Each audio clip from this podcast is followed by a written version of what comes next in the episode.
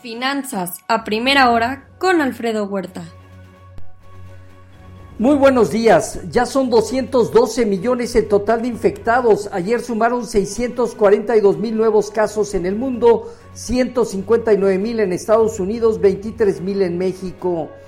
Ya son 4.908 millones de dosis aplicadas en el mundo. Estados Unidos mantiene un ritmo diario de 823 mil eh, dosis México de 771 mil y China de 11.4 millones. China aprobó una nueva ley de privacidad de datos personales que, se, que será a partir del primero de noviembre próximo. Frenará la recopilación de datos por parte de las empresas de tecnología. Hoy las acciones cayeron del sector tecnológico nuevamente en Asia. El Banco Central de China, el Banco Popular, mantuvo sin cambio la tasa de referencia en 3.85% eh, anual.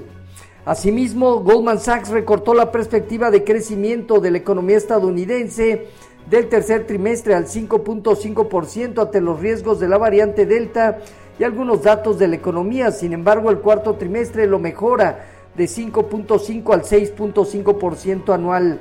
Trabajadores de General Motors y Lao Guanajuato derrotan al sindicato de la CTM en la primera prueba del acuerdo comercial TIMEC. Tendrán un nuevo contrato colectivo de trabajo manteniendo todas sus obligaciones y sus derechos. Asimismo, también dentro de la miscelánea fiscal 2022, el SAT espera elevar la base de contribuyentes en un 20-30% a través de un régimen de confianza. El objetivo será incorporar alrededor de 23 millones de personas. Jornada negativa en mercados. En Asia afectó la aprobación de la ley de privacidad de China sobre el sector tecnológico. Las bolsas en Estados Unidos podrían concluir con un balance semanal negativo.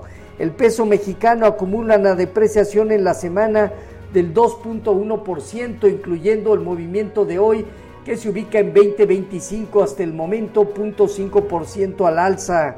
El rendimiento del bono a 10 años se coloca en 1.23%, un punto base abajo. Hoy en Asia Pacífico sesgo negativo con bajas del 1 hasta el 2%, China, Hong Kong y Japón.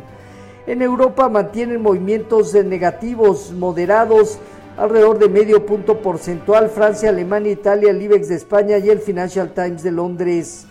En divisas hoy, un índice de dólar que presenta avance del 0.1%, el euro estable en 1.167 y la libra abajo 0.2% en 1.36.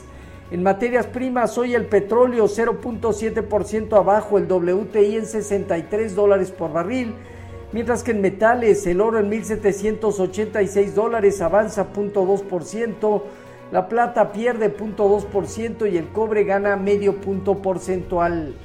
Ayer en Estados Unidos se dieron cierres mixtos de las bolsas, logrando recuperar las pérdidas iniciales en general en un entorno de incertidumbre sobre los tiempos eh, de la Fed para iniciar su programa de reducción eh, en el ritmo de compra de activos.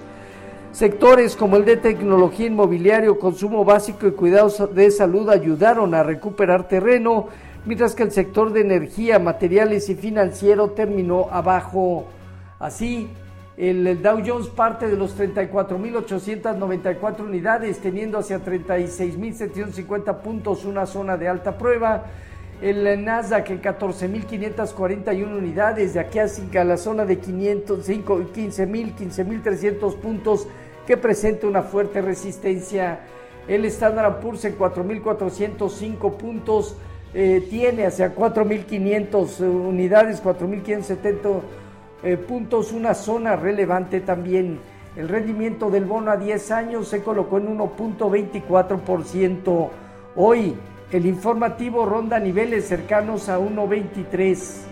En cuanto a nuestros eh, mercados, el tipo de cambio terminó en 20.17 a la venta, afectándose o depreciándose 0.7%. Bajo las condiciones actuales, hoy el superar niveles de 2020 implica la posibilidad de estar buscando de corto plazo 2037. La salida de este nivel ya implicará un patrón técnico que lo puede llevar hacia la zona de 2055 a 2061. Eh, cuanto eh, al fondeo diario, papel ornamental en 453 y bancario en 463, latía 28 días en 4.76.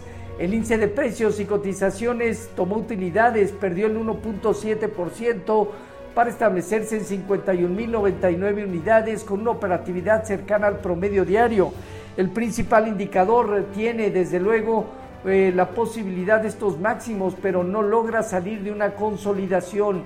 52, 53.500 puntos, zona superior, eh, niveles arriba de 50.000 unidades como zona baja.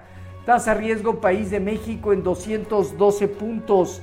Eh, Banco de México utilizando su línea de swap generó que la Comisión de Cambios haya asignado un monto de 100 millones de dólares, que, tuvo una demanda, su última operación activa de 1.2 veces, quedando muy por debajo de los 400 millones de dólares ofrecidos. Así, utiliza 100 millones de dólares de los 60 mil millones que tiene como línea.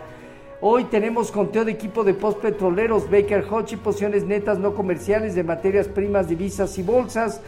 En México, la encuesta de Citibanamex de expectativas. Los eh, futuros se mantienen negativos entre 0.2 y 0.4%, Dow Jones, Standard Poor's y Nasdaq. Tipo de cambio cerca de 20.25, depreciándose 0.5% hasta el momento. Así, finanzas a primera hora con Alfredo Huerta.